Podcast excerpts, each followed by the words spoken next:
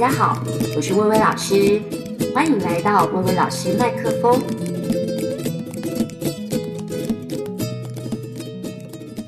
各位听众朋友，大家好。最近啊，当然因为这个，其实不是最近啦，就是这几年来呢，因为疫情的关系，已经好久好久，大家都没有办法出国去玩啦。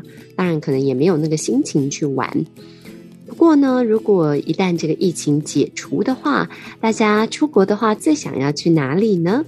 今天呢，想跟大家一起来分享一下，老师最想要就地重游的一个国家，就是西班牙。西班牙呢，其实对我来讲，真的是一个很奇妙的地方啊！想到这个西班牙，它有。在巴塞隆纳散落的我的最爱的一个建筑师就是高第，还有令人震撼的斗牛，还有让人感动的佛朗明歌舞，美味的一些这个。西班牙的餐点哦，当然还有西班牙被人家认为就是很懒懒散啊，但是我觉得是非常随性又非常浪漫的一个民族性。所以呢，这一集想要跟大家一起来聊聊这个国家，也希望呢啊、带着大家跟着我一起去西班牙。首先跟大家分享的第一个就是最圈粉哦，我的西班牙旅游之最最圈粉的就是高地的建筑。我在这个巴塞隆那哈，简直就是像集邮一样，几乎所有高地的作品呢，就是我都很想看见。因为在啊、去到西班牙之前，我有先做了一点功课，然后我知道呢，这个高地有非常特殊的这个建筑界的一个地位。他有一句名言叫做“直线属于人类，可是曲线属于上帝”，就是他在这个盖建筑物的时候，他喜欢用曲线去表达那种从自然取材的一个灵感。那第一间圈我粉的呢是这个啊、米拉之家，米拉之家呢就是它有一个这个屋顶上很像很像外星人的烟囱，然后它整个建筑的一个外观呢是用曲线的方式，很流线型的流动的，然后不是死板的，非得要对称的。那这样子的建筑物。虽然在当时候被他们戏称叫做采石场，就是像一个矿场一样，或者是就是很粗犷，不是一个很精细的一个这种欧式的建筑。然后当时候呢，这个风格太特异了，被人家批评。但是从现代的眼光看起来，就会觉得这样的建筑物就是它有一种流动性。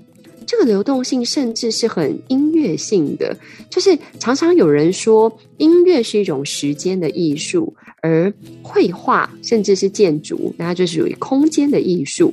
但是很玄妙的事情是，我在高地的建筑当中看到一种流动的音乐性，我觉得非常有意思。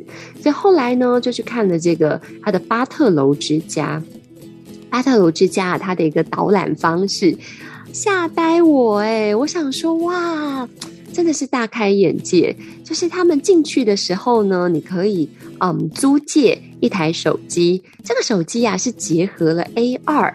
让你呢，就是按照它的一个这个指标，还是一样有一号啊、二号、三号、四号这样子。可是跟着那个一号、二号去的时候，你就拿着手机对准它要你对准的地方，接着神奇的事情就发生了。因为我们刚刚讲啊，这个高地呢，他非常喜欢，就是把大自然里面看到的各种有趣的形状运用在这个建筑物里面。那巴特楼之家呢，里面它像一个海底世界似是的，所以呢，比如说，哦，你可能对准了一个螺旋状的东西，然后呢，你就。这个 AR 里面，它就会显现说，在这个海底世界里面，哇，它原本是怎样的海螺？然后呢，这个呃，可能一只小海马游过去啊，或者是比如说，你再对准一个呃，类似像龟壳的形状，然后呢，你对个 AR 对准它的时候，它就会变成一只海龟，然后海龟呢，就从那个建筑物的原本的位置就游出来，你就觉得哇，这个实在是太妙了，从来没有想过可以。这样子去呈现一个建筑的一个风采，然后甚至比如说，哦，它现在看起来这个位置是这样，可是你的 AR 呢，对准这个位置之后，你发现，哦，当年人家在住的时候，桌子是怎么设置的啊？然后比如说哦，主人家会坐在什么地方吃饭啊？等等。我觉得哇，这个高科技结合这个传统建筑，真的是让我大开眼界。更不要讲巴特楼之家，它本身多么的有特色。它整个建筑的外部发想字呢非常有名的一个故事，就是圣乔治屠龙。传说中呢，有一个村庄被这个啊、呃、龙给占领了。那大家呢，为了要与它相安无事，所以呢，在每一个呃特殊的日子，就会献祭，用活人献祭的方式，让这个龙呢不要大开杀戒。可是刚好呢，圣乔治是一个呃骑士，他就路经此地的时候知道了这件事，他就觉得怎么可以用活人献祭呢？于是呢，就鼓起了勇气啊，带着他的长剑，那当然就是去与龙一战。在与龙一战的过程当中，他救下了一个美丽的少女。那圣乔治屠龙呢？因为这龙后来过世的时候，满地的鲜血呢，就化为了玫瑰花。所以啊，在这个整个西班牙啊，他们有一个民族上很特殊的一个节日，就是四月二十三，就是他们的情人节。非常有趣，对不对？因为这个英雄救美嘛，所以呢，男性就会送给女性玫瑰花，代表了呢，就是他救了他这件事情。那女性会反送给男性什么礼物呢？会送给他代表了力量的一个书，不是送他武器哦，是送他书哦。知识就是力量，就是最好的武器嘛。所以呢，哇，这整个巴特楼之家呢，用了这样子的一个发想，所以很妙。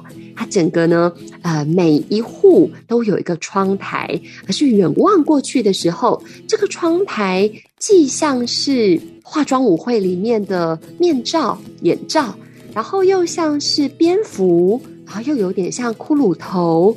但是呢，它再远看一点，它整个那个瓷砖的鳞片就像是一只龙一样，然后最后它的烟囱呢，像是一把很长很长的剑插在这个龙的身上。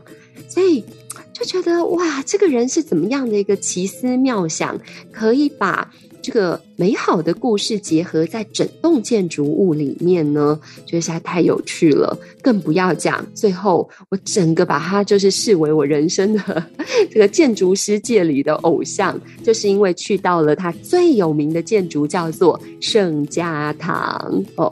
圣家堂从一八八二年。盖到现在已经一百四十年了，还没有盖完。那但是呢，它永远盖不完这件事情，仿佛一个呃不断在上演跟不断在进行的行动艺术。所有呢参观的游客就像是进到这个行动艺术里面来，一起完成这个艺术的这个共同创作者。当年高第哈，其实他在过世之前，这个整个圣家堂它只盖了就是一面墙，有人是这么讲嘛吼。可是外面哈，确实远远看起来就会觉得这个设计好奇怪哦。它的尖塔的部分很像所谓哥德式的建筑。哥德式建筑就是很喜欢那个上面像尖塔的一个形状，而且越尖越好，因为他们有一个想象，就是说，当你盖得很高的时候，你就是能够越接近上帝，然后越接近天堂。那可是呢，它这个尖尖塔却跟别人又不太一样。远看呢，就又很像蜂巢，然后又旧旧的、黄黄的，可能就是就是非常天然的一个材质，没有我们想象中就是哇，教堂可能比如说很多的雕花啊，其实它雕刻也超级多，可是风格很另类。可是当你走进去的时候，我跟你讲，真的有一种徐志摩写那个我所知道的康桥最后面，会有一种神异性的敬畏。因为就是在设计的时候，他说他的发想、他的灵感来自大自然这本伟大的书，所以呢，它的整个里面的那个柱子啊，做的很像树，就是你从那个柱子的底部然后往上看的时候，然后整个挑高，然后挑高到尖端的地方，阳光呢是自然而然流泻而下，你会觉得真的走进了一个树林。然后感觉到神异性的一种对于大自然的敬畏，然后你就会在这个地方，你就突然觉得自己很想要安静下来，不需要别人告诉你说，嗯，我们这里是不能讲话的哦。你就突然用全然的身心灵的一种宁静去对应这个地方给你震撼的一个能量。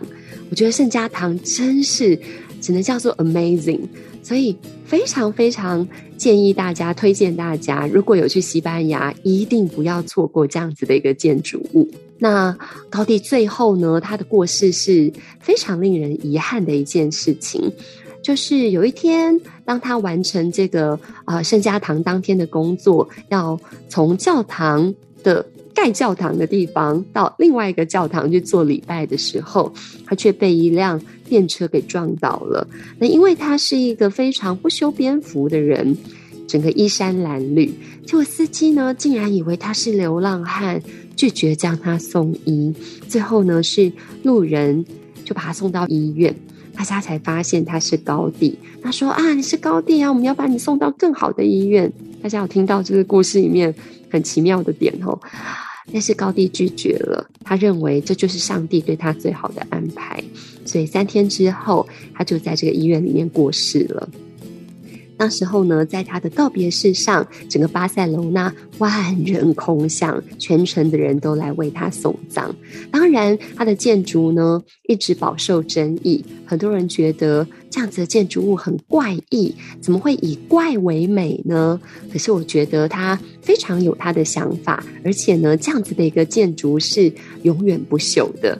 圣家堂传说当中会盖到二零二六年完工，但是我个人认为是不太可能的事情，因为它只有未完工这件事情，就是它的永恒的存在，它是一个永远的进行式的一个艺术，我觉得超棒的，一定要跟大家来分享。高第啊，终其一生都在建筑当中去追求自然的曲线。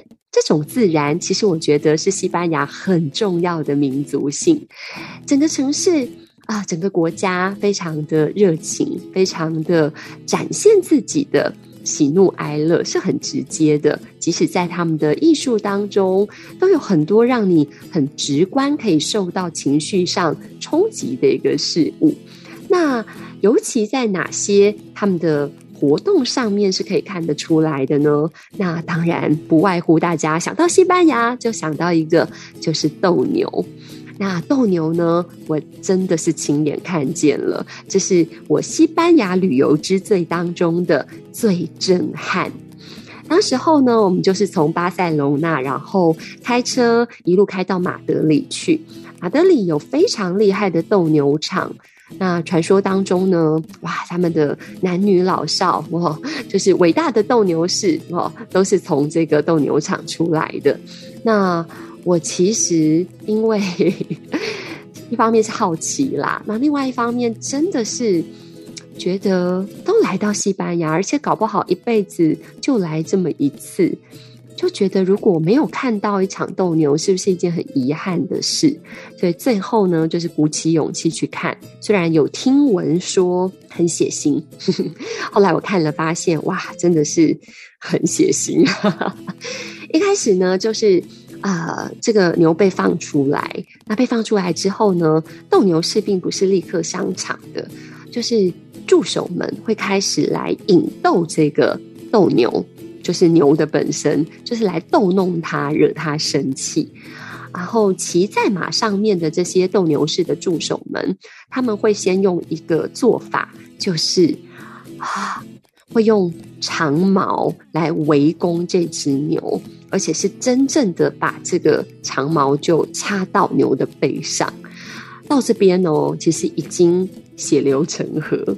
那我是游客嘛，那我发现当然就是在地的观众是非常的热情兴奋，但是就是现场我看到就有外国人，就是直接小孩大哭，然后就哭着呢，就是把小孩抱出去，就是只到这里而已。可是这里都还不到整个斗牛过程的一半，在长矛围攻之后呢，就会有所谓的花镖手，他们用会用比较短的枪。然后上面花花绿绿的，其实你搞不清楚那是一个什么。可是当它好几只插到那个牛背上，然后牛开始发狂的时候，你就发现，天哪，这不是演戏的，这是真枪实弹。然后呢，我真的人生第一次感受到四个字的成语真正的意义，就是什么叫做困兽之斗。真的是这个感觉。他们就是把它包围起来，然后就是不断的惹怒他。那到这个呃阶段之后，才开始是真正的斗牛士出场。那我看到的第一场斗牛士是失败的，应该讲失败嘛？所谓失败，就是说，嗯，我我其实本来是看不出来的，是后来我又找了很多资料，我才知道说，我看的第一场是失败的，因为他们现场的观众反应太直接了，就是嘘他。那他们的所谓失败跟成功是什么呢？就是斗牛士出场之后会有一些非常华丽的招式。那大家都知道嘛，就是拿着一条红色的布啊，从自己的身边的侧边，然后站站得非常的挺拔。那牛呢冲过去的时候，就是不会擦撞到它。那事实上呢，你要知道牛是色盲加弱势，所以牛其实并不是怕红色或是讨厌红色，而是。当他在舞动那个前面的布的时候，牛因为已经受伤了，非常非常痛苦的情况下，他就会把那些动的东西当做就是攻击他的敌人，他想要回击。所以无论你用什么颜色都是一样的，只不过红色当然在很大很大的斗牛场上面看起来是比较明显的。说实话，那个红色应该是为了给观众看的。我看的第一场所谓失败，就是说。他们斗牛士必须要做一件事情，就是要拿一把短刀，在逗弄完牛，然后做出很多很华丽的招式之后，很危险的动作，然后呃，非常的呃惊险的情况下安全了。但是你最后要拿一把短刀切向这个牛的背脊。如果是成功的斗牛士，他会一刀让这个呃牛毙命，就是切中他的心脏。那他们会觉得这个是减少了斗牛这个牛本身的痛苦，那全场就会欢呼，或者是呢，他们就会挥这个白手帕。可是呢，如果你没有切准，那就会要再一刀，再一刀。最后这个牛呢，它死掉的原因是因为它的肺破掉，血液是把它给呛死的。所以呢，牛开始吐血的时候，全场就会开始嘘，就觉得这个斗牛士没有用。精湛的技术来对应这个这么勇敢的牛。那第一场看完的时候，其实我还有一点懵懂，所以我还是很勇敢的撑到了第二场。那第二场呢，呃，才稍微知道说，哦，这是怎么一回事，而且他们是非常有仪式感的。那第二位斗牛士呢，让我看到了一个连我这么样一个门外汉都知道是。非常厉害的招式是，他双腿跪在地上下腰，然后在牛要出场出来之前，跪在那边等牛。等到牛出来的时候，往他头上飞奔过去，然后站起来，全场呢掌声。那最后呢，他应该是真的是。技术蛮好，因为我发现就是所有的观众，有人是挥白手帕，那或者是用卫生纸来代替手帕，就代表他们非常喜欢这个斗牛士，或是很赞赏他。有人是直接丢帽子给他，然后直接丢鲜花给他这样子。那呃，这个成功的斗牛士们呢，听说他们是依照他们收到的一个礼物哦。是分出他们今天表现精彩与否的一个层次。那最一般就是得到掌声，再厉害一点就是可以绕场哦。然后再厉害一点，你可以得到一只牛耳。那再厉害一点，你可以等到两只牛耳。然后最厉害呢，就是得到牛尾。更高等高级的，就是在众人的簇拥之下，你会被抬出正门。那因为我虽然去看了，我还是有点胆小，所以我坐在离那个。真正的台子非常远的地方，我没有看清楚他到底是得到什么，但是嗯，看到全场观众的反应，大概也知道他是很精彩的。可是呢，真的后来实在是太难受了，因为啊，我想所有人可能跟我都。比较像的地方，就是东方人没有看过这样子的场面，觉得那个过程还是觉得有点残忍，对。但是呢，因为他们自己的文化当中有他们传统的那一面，他们自己当然也嗯，大部分的城市都已经禁止这样子的表演，但是还是想要保留一点传统，所以在某些特定的城市，然后某些特定的斗牛场。才能够观赏这样子的一个演出。票虽然是买了联票，但是最后没有看完就出来。那出来呢，就需要你知道心情太嗯不好受了，所以呢太震撼了，所以就出来走一走，然后就发现哦，这广场上的雕像，然后看了一下他的资料，叫做安东尼欧，是。最年轻的一个斗牛士，被人家号称叫做天才斗牛士，斗牛士里的一个传奇人物。他就是技术非常的精湛，可是呢，他最后是英勇的死在这个斗牛场上，是被牛从后面就是牛角直接穿过心脏。那他们也不觉得这样子是斗牛士的失败。反而觉得呢，哇，他是用他的精神，用他的性命去与牛拼搏，所以牛也会其实是得到他们的尊重，斗牛士也是得到他们的尊重，只是当然呢，就是没有办法真的很深入了解他们的文化，就。其实没有什么好做评论的，可是呢，这让我想起，就是我第一次知道这个这个运动哈，不能叫运动，就是他们的一个习俗，比较有深刻的印象哈。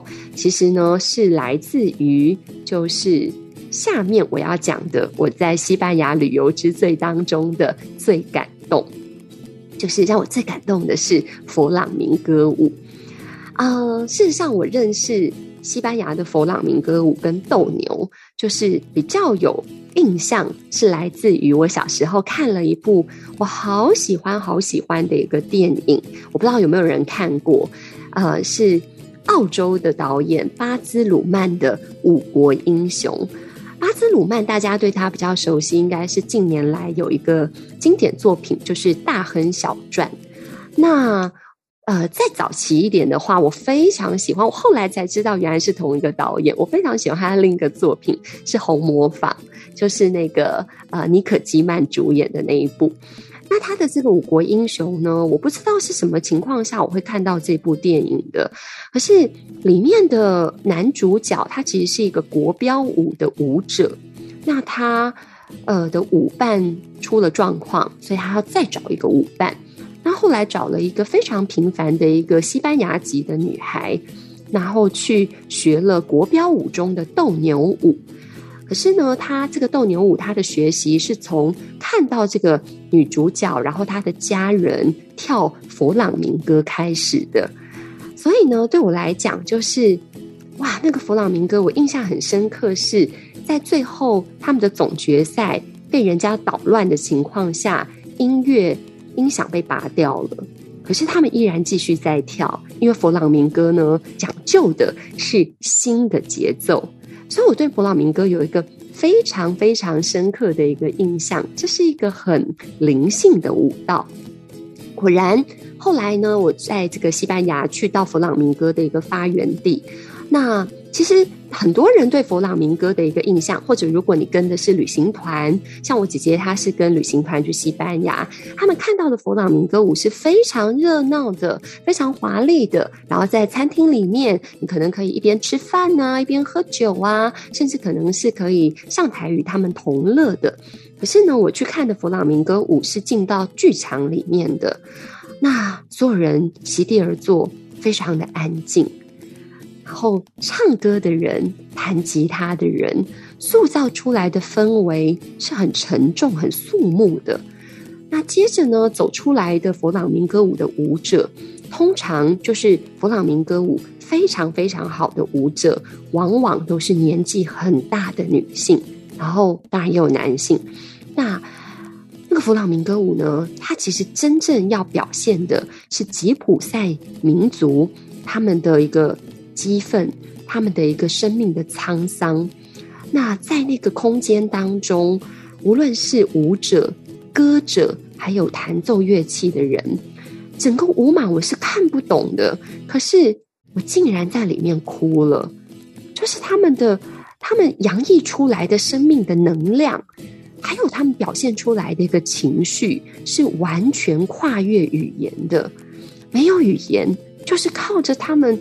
真的是由内而外，它不是一个肢体上面的一个舞动，它真的是用灵魂在舞动。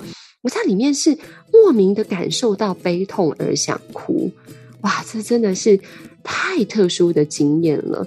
所以，如果大家有机会去西班牙，而你很想看到一场这个佛朗明哥的一个演出的话，我真的会很建议你可以去到剧场试试看。当然，你也可以在就是餐酒馆里面，就是有一些呃餐厅是有表演的，你可以去比较看看这两种风格的一个呈现。好，你自己呢，心里面感受到的是什么？那如果说佛朗明哥展现的是这样子的一个心里面的震撼跟感动，那在西班牙让我觉得最疗愈。最快乐就是完全相反的一个西班牙的印象，那就是吃的了。我其实自己在台湾啊，我就很喜欢去一些西班牙的餐酒馆，所以呢，对西班牙的食物就是满怀着，你知道，嗯，我个人也是一个吃货，就是满怀着憧憬这样子。那我很高兴，就是我觉得我完全没有失望，吃得很合哎、嗯我去到一家呢，我印象最深刻的餐厅，也要跟大家呃这个哈推荐一下，就是呢有一个外国的美食节目叫做《坡登不设限》，那里面的厨师坡登他推荐的一家西班牙的 tapas 的店。Tapas 就是用一块这个法国面包，然后呢，上面就是有各种不同的料，每个家庭都可以做这个，每个餐厅都可以做这个，那就是看你自己喜欢什么。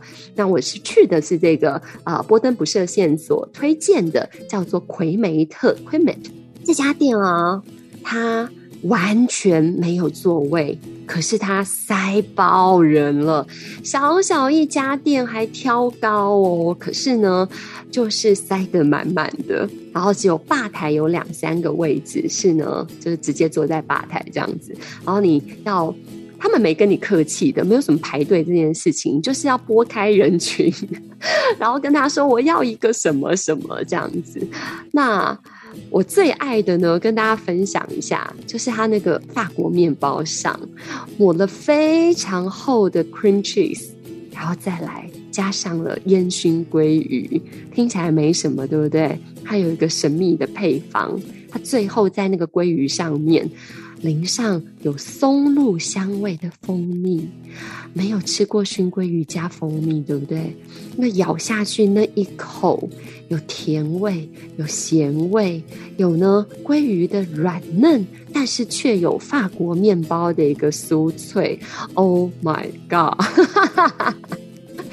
哎呦我的妈啊，真的太好吃了！真的是我吃过很多的 tapas，但是。这是一个让我现在讲起来，我嘴巴都还能够回想起来的味道，这真的太特殊了。而且听说呢，这家店虽然他们使用的是这个，嗯，他们的鱼都是用罐头，但是他们的罐头都是最新鲜的鱼，第一时间去做的。我就觉得哇哦，真的是。然后再来呢，啊、呃，有吃的啊，当然也有喝的啦。我在那边呢，就是喝到我自己很喜欢的一种酒，就。我不知道字是不是这样念呢？叫 Sangria，就是水果酒啦，它甜甜的，很好喝。我就一个人一直喝，一直喝，一直喝，一直喝，一直喝。但是没有想到，哈哈哈哈，后劲超强，然后我就醉倒在那个 西班牙广场的那个座位上面，然后过了好一阵子才回过神来，这样子。所以呢，哇，这个配上。这个 tapas 真是太美味了，那更不要说他们的甜点，他们的甜点吼，因为我自己是一个蚂蚁人，就是我在喝什么手摇饮料，没在跟你什么半糖这件事，什么七分甜太侮辱我了，就是一定要全糖哦，再不然就是嗯。哎，双倍糖太夸张了啦！但是对台湾人来讲，其实全糖已经大家都很难想象说，每次我说我要全糖，所有人都是啊，你要全糖，都是那种就是不可置信的脸。但是我跟你们讲，就是西班牙的甜点，哎，不是，连我是蚂蚁人，我都觉得这也太甜了吧！就是呢，他们有一个很有名的。这个特特色小吃就是西班牙油条，他们的油条不是我们的油条，他们油条有点像大家去看电影的时候，我们吃过那个吉拿棒，然后他们吉拿棒呢是整个沾巧克力酱，浓浓的厚厚的巧克力酱，然后当早餐在吃哦，哈 哈早餐吃这个哎，我真的是觉得哦，amazing，甜死人不偿命呢。那除此之外呢，就是西班牙呢，就他们我觉得啦，就是他们除了爱吃这种甜死人不偿命的这个甜点跟早餐，他们的个性也让我觉得甜死人不偿命。他们就算英文不好，也是跟你聊的嘞，真的是好爱聊天的一个民族哦，真的很可爱。我觉得他们的传统市场啊，每一摊都在聊天，然后他们每一个客人都可以聊很久。你以为他们是常客吗？有时候呢，仔细听一听，发现根本就是一个游客。然后呢，彼此都用呢不是很好的英文，然后瞎聊、大聊特聊。而且老板呢，完全不在乎后面到底排队排了多少人，他就是要呢展现出他的热情，真的很可爱，对不对？而且我好我想当西班牙人哦。就是有一天呢，我就是吃完中餐，然后十二点钟左右，就是。在在逛街逛大街，就看到有一家衣服店，然后就觉得哇，挂在那里的那件洋装真好看呐、好，等一下我逛一圈回来，如果他还在呢，我就要来买这样子。好啦，逛完一圈看到嗯还在耶，好，那我就要去买它，然后却没有想到那个小姐准备要收起来，然后我就觉得很奇怪啊，你你要关了，然后来。就是跟他聊天之后，才发现他们中午有午休，而且一午休呢，我就说好，那不然你先午休，我等一下再来买，因为我还想逛逛其他的，我不是只要买这件洋装。但是没有想到他要休两三个小时，然后休两个三个两个小时，我说哎，可是我可能要离开这边了，那不然这样子好了，我还是先买。他说你可能要先买，不然就是我们一休息就就。不知道什么时候回来，然后就觉得好羡慕哦！怎么会休午休休这么久？听说是因为他们就是很热啦，所以大家就是中午就懒懒洋洋的，所以就啊、呃、想干嘛就去干嘛这样子。好啦，可能比如说啊、呃，有的店就是十二点啊，午休到三点啊，然后没想到等他再开的时候，哇，工作两三个小时，五六点。又要关门了，而且所有的店都关门了。我真的好羡慕这种生活跟民族性，好做自己哦，然后又浪漫又随性这样子啊！我记得真的对比亚洲民族真的很不一样。我记得我去韩国啊，那个东大门，哇，那个百货公司真的是不得了。比如说百货公司，假设九点关门好了，他们好像接力赛一样，他们有九点才开门的百货公司，然后让呢。全世界各地来的所有的，比如说批发商，然后就大家都带着一包一包的货这样子，然后一路开到隔天早上，然后早上呢，这样子的百货公司关了，休息了。哇，那个晚上九点休息的百货公司，它一大早又开了，简直就是一个百货公司接力赛。然后就觉得哇，亚洲人好爱赚钱哦，真的好勤奋的民族，就是民族性非常不一样。那我个性本身就是嗯，比较适合西班牙。那除此之外呢，真的呃，这个是我觉得最可爱，就西班牙旅游的最可爱。我觉得他们的民族性。太可爱了，好喜欢哦！那之前呢，因为我曾经受邀去一个节目，就是《全明星攻略》。那他们还是以前的那个赛制的时候，就是会问每一个人哦，你有什么？会每个人会填一个问卷表，然后从你的问卷当中，他们会出题目。那我很用功，就是我觉得做什么事情还是要全力以赴一下，就是个人的这个个性非常的矛盾，所以我当时候就觉得说，嗯，我有讲到自己还最想去的一个国家就是西班牙，那我来准备一下西班牙的各种风俗民情或者是什么故事。好了，然后呢，我就自己在猜题的过程当中就发现，我下次有机会一定要去西班牙跨年。其实我已经真的很幸运，就是到很多不同的国家去看过大家的跨年的仪式，包含去英国啊，对不对？然后呃，很有名的雪梨的烟火啊，这样子等等等。但是，但是我最向往的西班牙的跨年，就是他们太可爱，他们有一个仪式。就是超商里面会卖一盒十二颗的葡萄，白葡萄还蛮大颗的，然后搭配一瓶香槟酒。那他们的跨年仪式就是，当倒数的时刻，他们不是十九八七六五三四三而已，他们是从十二开始数。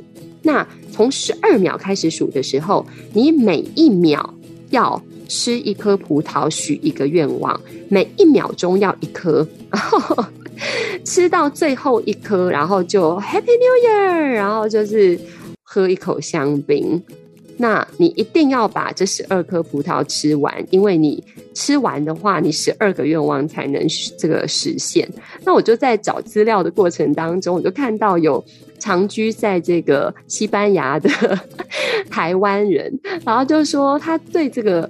仪式也很好奇，他就试试看，然后就发现太难了，一秒钟一颗怎么可能？可是他就跟他的西班牙朋友一起做这件事情，发现大家简直就是训练有素啊！真的每个人就是一秒一颗，一秒一颗，一秒一颗这样子，然后就觉得实在很好笑。不知道为什么呢？给我的画面我觉得很有趣，就是好像比起就是单纯的呃倒数要来的更有意思。这样，西班牙对我来讲是一个啊、呃、去旅游的时候，它既可以很世俗，就是你可以轻松的吃喝玩乐，然后感觉是那种你可以过那种所谓很肤浅的旅行，就是开心，感官上的开心。但是它既世俗又灵性，那个灵性的部分是。呈现在你可以深度的体验很多异国的文化，包含佛朗明歌舞的观看方式。你可以是很欢乐的，然后你可以是在呃餐酒馆里面一边喝酒一边吃饭一边欣赏的。但是你也可以是进到剧场里面啊、呃，非常非常深入的跟舞者跟歌者，真的是。你会感受到一种叫做灵魂的共振这种事情，那个神异性的片刻就会在你的人生当中出现那么一个 moment，你会永远难以忘记。所以呢，如果疫情解封的话，我真的超级推荐西班牙来作为自助旅行的一个首选。当然也要很注意安全，因为我有朋友呢，就是去西班牙玩的时候有一些就是治安上的一个问题。可是我自己是还算蛮安全的啦，就是就是至少都没有发生任何意外这样子。那因此啦，今天呢，在我们节目的尾声，想要跟大家分享一下，老师呢想要推荐几本书给各位。第一个呢是关于旅行的，旅行呢我自己啊就是是看这个《西班牙深度之旅》这本书。那这本书呢，它有就是呃重要的四大城市的一个介绍，然后它有呢啊、很多。习俗，然后很多文化哦，然后当然也有呢，好吃好玩在哪里？跟大家推荐一下这本书。如果你要去西班牙旅游，它非常的实用。那再来，如果呢不是旅行，那当然我就很推荐大人的话，可以看一下《This is 高地》，就是啊。之前有跟大家推荐过一本书，叫做《This is 达利》嘛，对不对？它是一个八十页的图画小说。那《This is 高地》是同一个系列，也非常的好看。就是呢，如果你想要更认识这个西班牙的文化的时候，我觉得高地呢是很重要的一个灵魂。那么很多人都说，建筑是什么？建筑是用石头在地面写下的历史。好，所以呢，我觉得哇，如果当你去到这样子的一个完全不同的地景的时候，可以从这样子的地景去窥探西班牙的灵魂之所在。那最后，如果对小朋友的话，啊、我有一本呢，这个非常想要分享的书，也是在讲高地的，叫做《高地》，然后。Dash 就是一个破折号建筑的异想家，那异想呢，就是这个异想天开的异想这样子。那它是用绘本的方式来呈现，包含呢，让你看到哇，完全不同于自己城市风貌的一个建筑是长怎么样的啦。然后再来高地他的人生，为了他的信仰，他是如何投注了一辈子的精力，以及他是如何去寻找灵感，然后呢，将这个灵感付诸到实现的。那所以啦，如果在疫情的期间，我知道很多人有一种感觉，就是会变得有一点忧郁，因为呢，感觉自己好像坐在一个大型的监牢里面。可是呢，我很想跟大家分享一句话，是我们今天吴伟老师麦克风的总结，就是当我们身陷囹圄之中，你依然可以神游太虚。真正的自由是什么？并不是我们的身体被限制，真正的自由是突破身体的限制，让你的灵魂去到古今中外，让你的灵魂能够神游世界，能够感受到的灵魂真正的解脱与解放。今天薇薇老师麦克风就到这边，感谢大家的收听，拜拜。